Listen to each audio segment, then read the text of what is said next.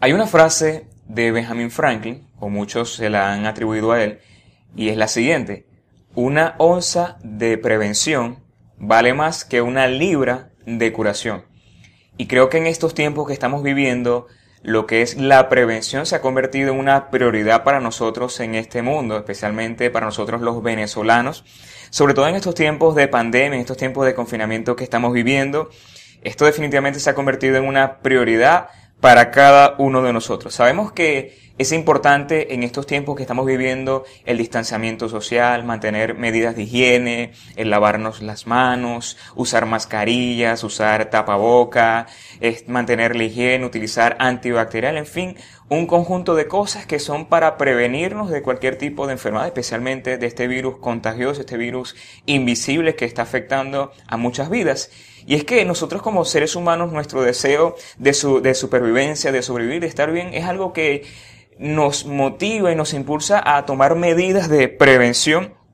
Y en lo personal, como esposo, como padre que soy, tengo la responsabilidad de cuidar mi hogar, de cuidar a mi esposa, de cuidar a mi hija, de cualquier tipo de agente indeseado que de alguna forma se presenta de forma silenciosa y de forma invisible. Y es mi responsabilidad todo el tiempo cuando salgo de la casa a hacer algún tipo de compra, cuando regreso a la casa tengo que hacer un procedimiento religioso, minucioso de desinfección, de manera que ningún agente tóxico, ningún virus pueda entrar a la casa, porque mi prioridad es mantener a mi esposa, a mi, a mi hija y el hogar libre de cualquier tipo de agente contaminante. Y bueno, creo que esa es mi experiencia y también posiblemente la experiencia de muchos de ustedes.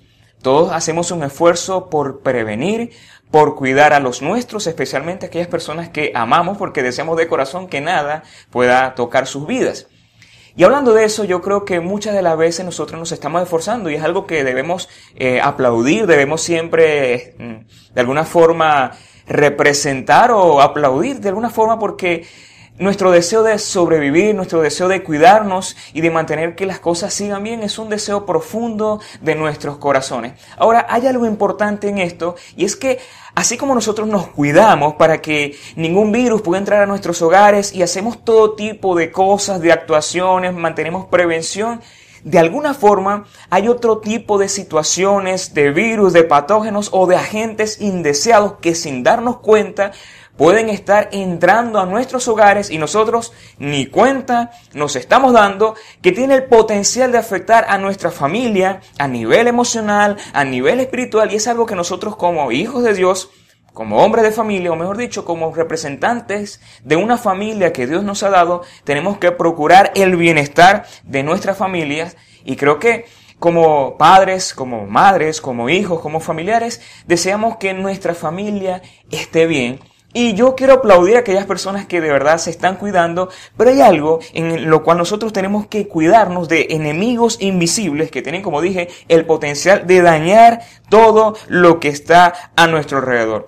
Por ejemplo, hay emociones que están sucediendo en nuestros tiempos, como hablaban las muchachas hace poco, ira, molestia, vergüenza, duda, temor, ansiedad, preocupación y pareciera que esta situación que estamos viviendo, que es una situación anormal, que de alguna forma se ha convertido en una normalidad en nuestros tiempos, tienen la capacidad de afectarnos a nosotros y de alguna forma también tienen el potencial de afectar a los que están a nuestro alrededor. Y nosotros venimos a veces cargados de la calle, de situaciones y sin darnos cuenta podemos proyectar estas situaciones a las demás personas, como decían hace poco las muchachas también, podemos pagar sin darnos cuenta los platos rotos, es decir, proyectar nuestra molestia, nuestra inquietud, nuestra ansiedad, nuestras frustraciones a las personas que nosotros amamos o también somos nosotros quienes estamos recibiendo esa proyección emocional negativa y de alguna forma terminamos contagiándonos de este tipo de situaciones y de emociones degradantes.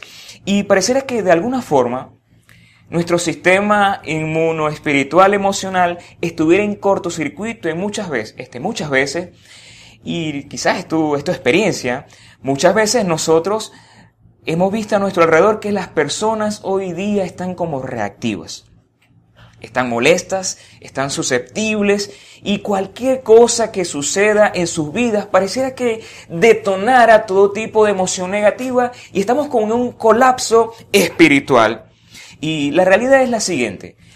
Así como nosotros estamos tomando medidas de prevención para un virus, como familias, como integrantes de un núcleo maravilloso que Dios nos ha entregado, tenemos que ser también lo suficientemente responsables de, de cuidar, de resguardar nuestros hogares y tomar las medidas necesarias para que nuestros familiares y nuestras vidas estén lo más saludable posibles.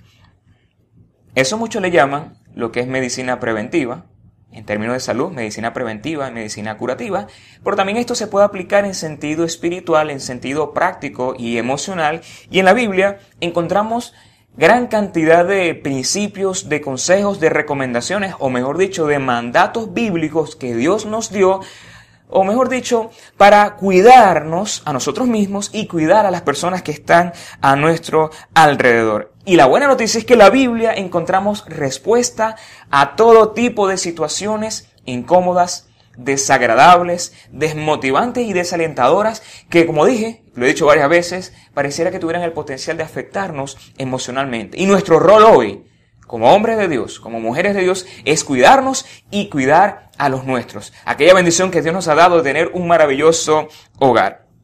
Ahora, cuando encontramos en la Biblia consejos y orientación, estos consejos nos van a servir para muchas cosas. Primero, para blindarnos emocionalmente y espiritualmente también. Segundo, para poder conducir nuestra vida para poder dirigir nuestra vida, nuestras relaciones, nuestro entorno, nuestra familia de la forma más saludable.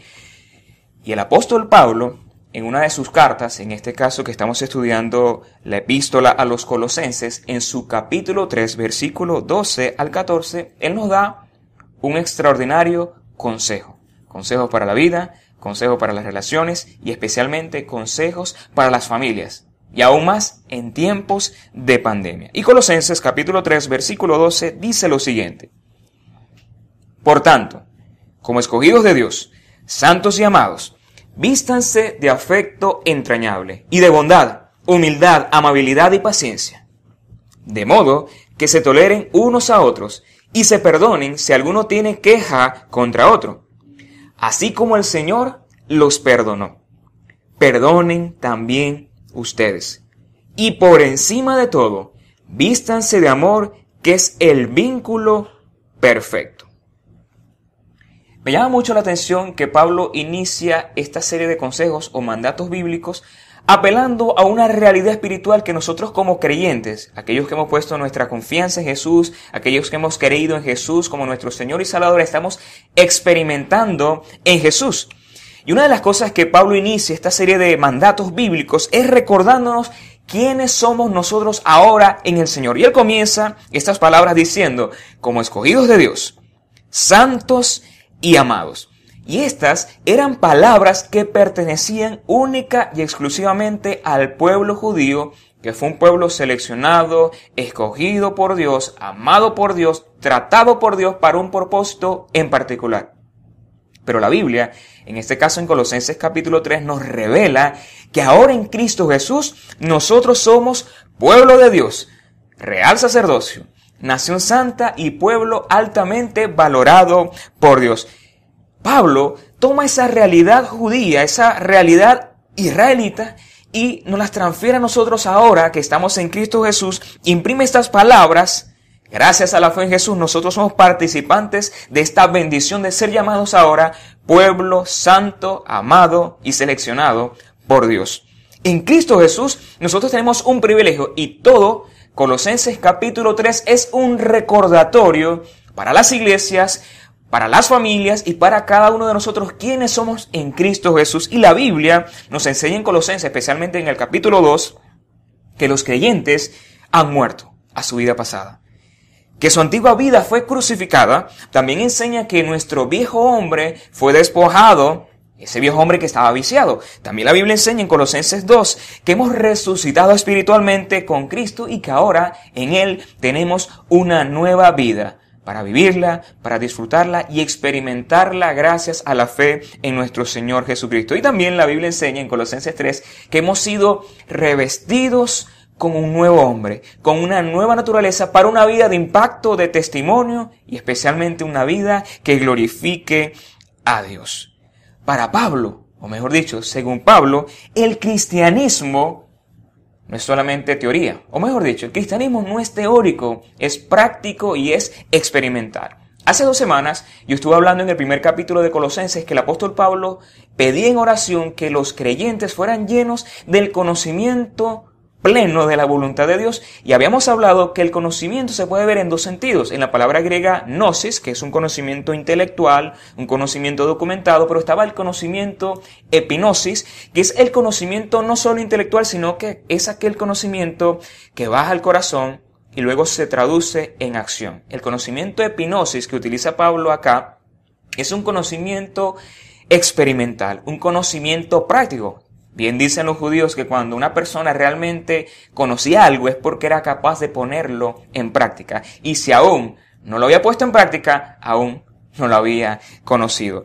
Y Pablo desea que nosotros entendamos esa realidad de quiénes somos en Jesús, de que seamos llenos de ese conocimiento, pero que ese conocimiento se traduzca en una vida ejemplar. Y es lo que él quiere resaltar en estos versículos. Y quiero leerlo nuevamente. Pablo dice, como escogidos de Dios, santos y amados, vístanse de afecto entrañable, de bondad, de humildad, amabilidad y paciencia. Él nos está recordando que en Jesús tenemos la posibilidad, la capacidad y el derecho de ser vestidos, o mejor dicho, de, de ser revestidos de cinco principios, que en realidad son seis principios. Pero en este caso hablaremos primeramente de cinco elementos, de cinco características, las cuales nosotros como creyentes como integrantes de una comunidad cristiana, pero también como integrantes de una familia que Dios nos ha entregado, tenemos que caracterizarnos aún más en, este, en estos tiempos de poder vestirnos y vivir estas cinco, o mejor dicho, seis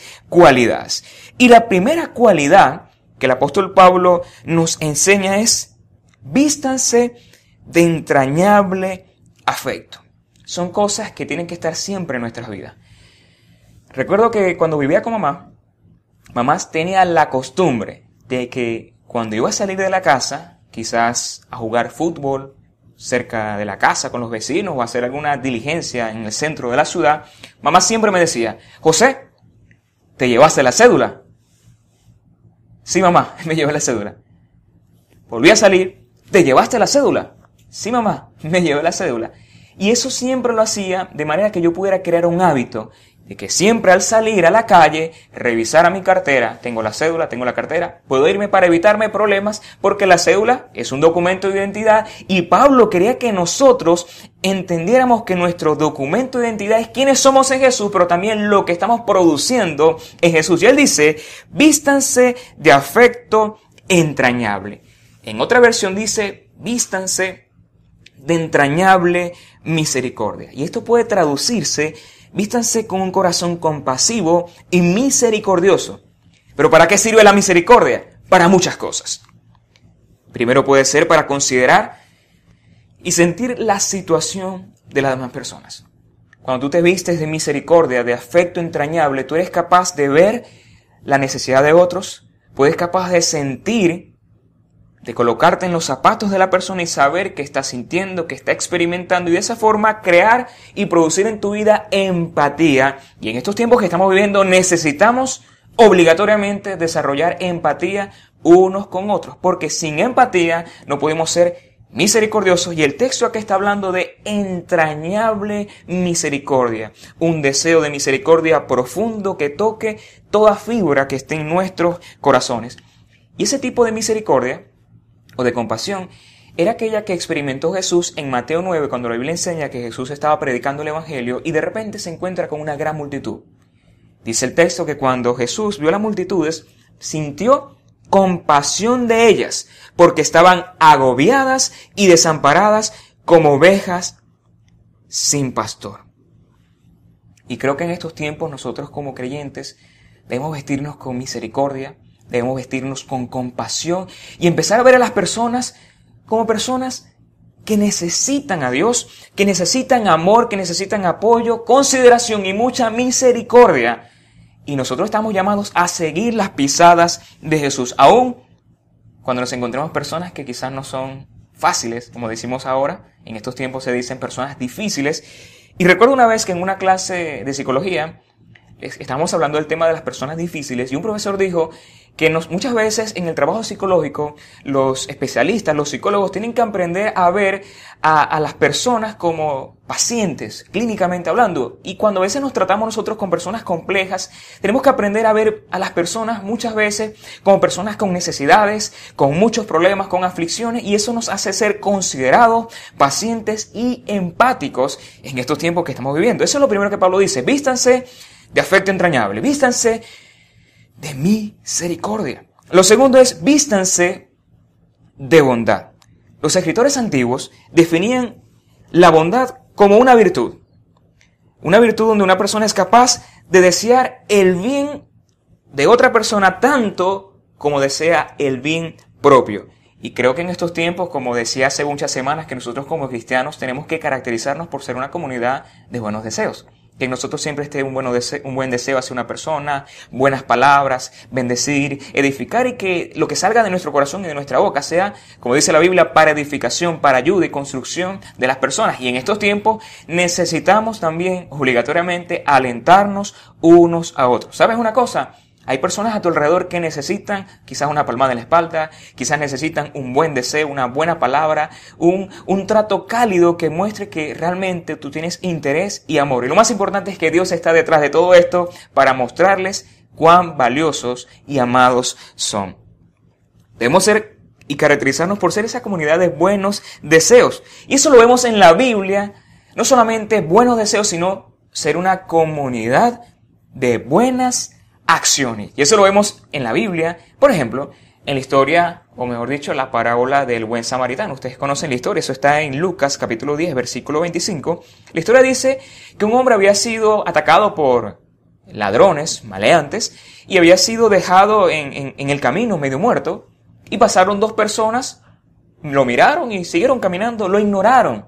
No fueron empáticos, no fueron misericordiosos, no fueron bondadosos, pero un hombre, un samaritano, que vio este hombre y sintió misericordia y fue movido a correr la milla extra, fue movido a hacer algo a favor del bienestar de este hombre, un hombre desconocido, un hombre de otra cultura, un hombre que al parecer quizás necesitaba atención obligatoria, porque tal vez si pasaba más tiempo, hasta allí hubiera llegado su vida. Pero este hombre, el buen samaritano, tomó una acción contundente. No solamente tuvo el deseo, no solamente sintió misericordia, sino que tuvo una acción.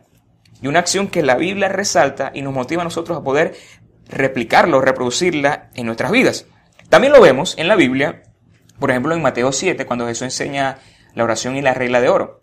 Esta regla de oro muy popular dice lo siguiente, que lo que tú deseas que los demás hagan por ti es lo que tú debes hacer con las demás personas. Jesús, Jesús dice, esto es la ley y los profetas. En otras palabras, si tú cada día en tu entorno te enfocas en hacer lo bueno, en hacer todo lo que tú, a lo que a ti te gustaría recibir, yo creo que tuviéramos otro mundo en estos tiempos. Y creo que necesitamos convertirnos en buenos samaritanos y aplicar en todo momento, en todo lugar y en toda ocasión la regla de oro que Jesús nos enseñó en Mateo 7:12.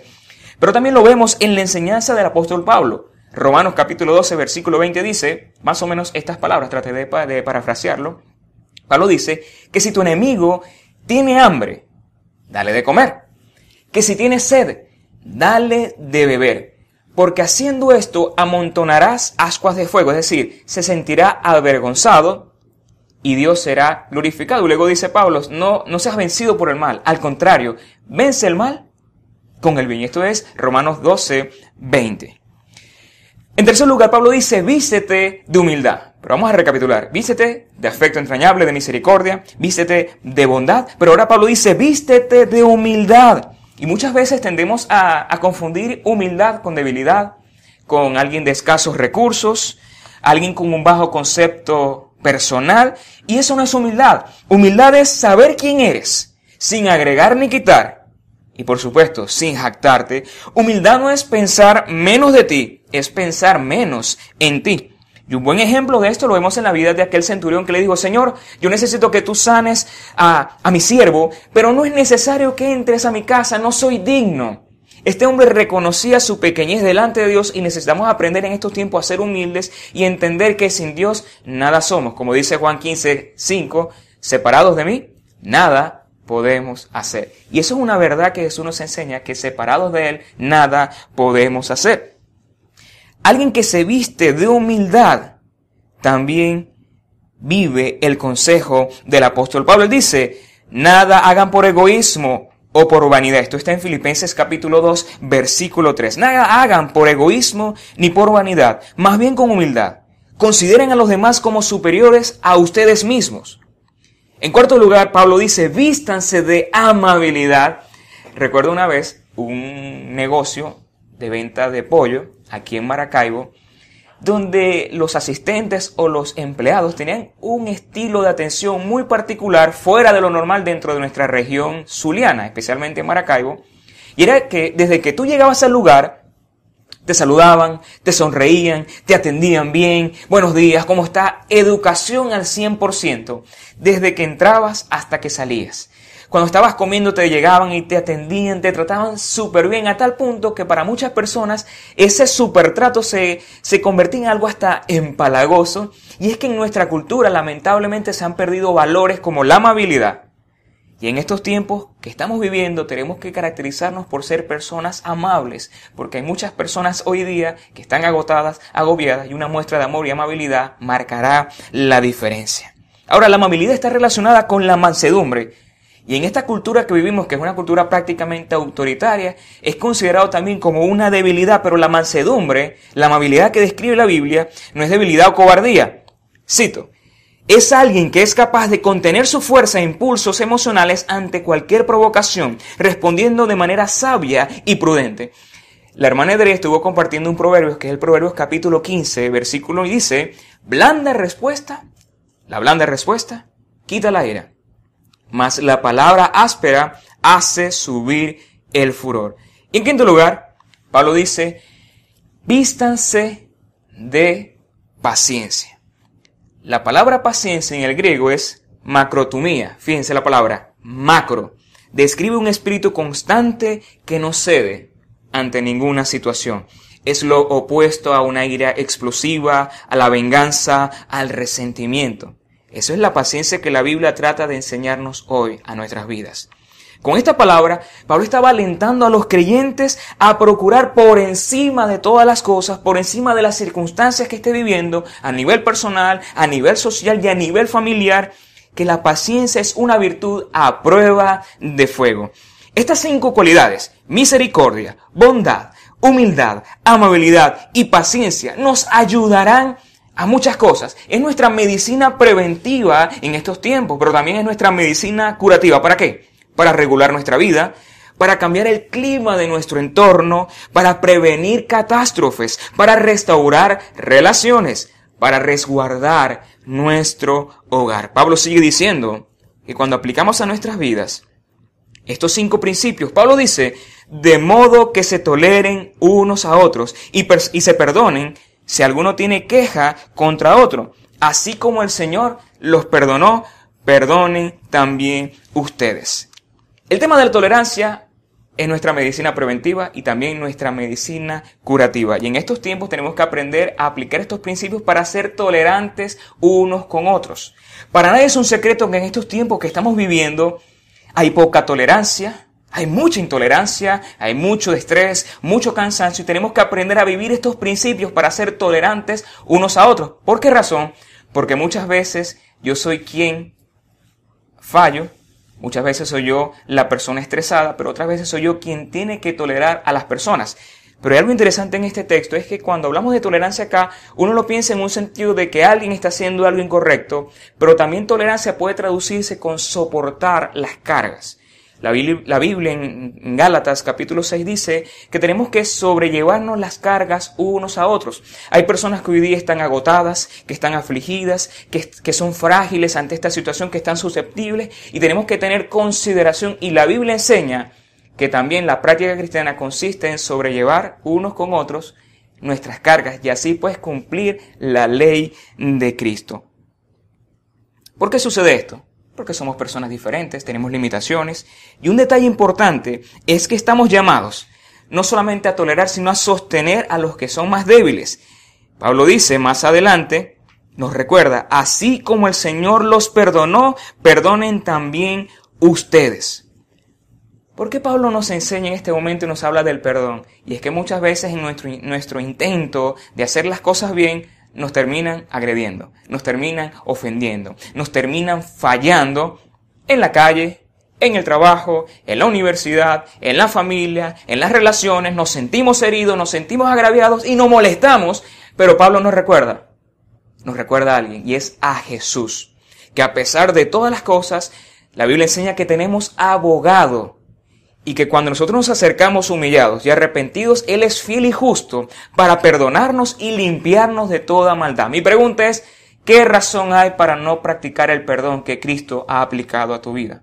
Y eso es un recuerdo del Padre nuestro que dice, perdona, así como nosotros también hemos perdonado. Lo lógico es que así como tú pides perdón a Dios, tú debes convertirte en un perdonador, porque esta es la clase de cristianos que Dios está formando en estos tiempos, que viven los cinco principios, que perdonan, que toleran, que soportan, que impulsan y ayudan. Y lo más importante, y con esto quiero cerrar, el versículo nos dice más adelante, por encima de todo, vístanse de amor, que es el vínculo perfecto. Si se han fijado, estuvo hablando de cinco características, pero Pablo habla de seis en realidad. Y es que esta característica, que es el amor, está por encima de las demás características. El amor vendría a ser la chispa, el combustible, el impulso que hace posible que las demás puedan funcionar en armonía y de esa forma resguardar, cuidar, prevenir y de alguna forma sanar el bienestar familiar, personal y en tus relaciones. ¿Por qué razón? El amor es el motor que te impulsa a vivir la voluntad de Dios. No hay otro motor más poderoso que esto. Te hace correr la milla extra, te hace tolerar, soportar, sostener y perdonar. Es el único vínculo que puede mantener las buenas relaciones. El amor provee seguridad en el hogar. Cuando tú amas a los tuyos y muestras y proyectas ese amor, tendrás hijos, esposos y esposas seguros en ese amor y resguardados. El amor es el lubricante que permite a las otras virtudes funcionar adecuadamente. De manera que Pablo hoy nos enseña a vivir estas grandes virtudes. Y quiero cerrar con un texto de la Biblia que está en 1 Corintios capítulo 13, que prácticamente resume toda la enseñanza de este día. Quizás es un texto que tú conoces muy bien, que lo has citado y tal vez te lo sabes de memoria. Es 1 Corintios 13 del 4 al 7 y dice, el amor es paciente, es bondadoso el amor no es envidioso ni jactancioso, ni orgulloso. No se comporta con rudeza, no es egoísta, no se enoja fácilmente, no guarda rencor. El amor no se deleita en la maldad, sino que se regocija en la verdad. Todo lo disculpa, todo lo cree, todo lo espera, todo lo soporta. Y quiero dejarte hoy una tarea importante. Y es que en esta semana empieces a estudiar este texto, léelo, léelo, léelo, considéralo, evalúate a la luz de estos versículos bíblicos del amor y pregúntate, ¿cómo estoy viviendo el amor en estos tiempos? ¿Cómo estoy viviendo el amor con mis padres, con mis hermanos, con mi esposo, con mi esposa, con mis hijos? ¿Cómo me va con la paciencia? ¿Cómo me va con el orgullo? ¿Cómo me va con la rudeza, con la envidia? Evalúate. Esa es mi tarea hoy. Que puedas procurar en esta semana y en estos tiempos vivir el amor a mayor intensidad. Y de esa manera podrás prevenir catástrofes y hacer de tus familias las más saludables, las más prósperas y lo mejor, familias felices.